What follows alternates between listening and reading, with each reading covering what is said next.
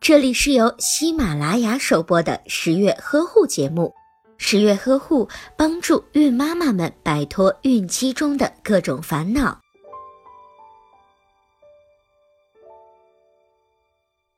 噪声能使听力慢慢的减退，而这种伤害是不可逆转的。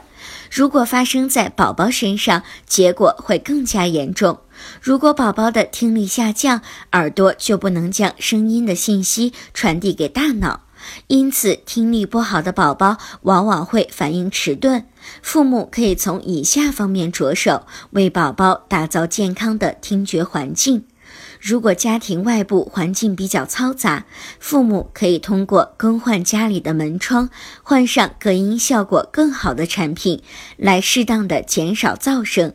另外，当户外有工地施工，常常发出高分贝的噪声时，就需要给宝宝戴上耳塞。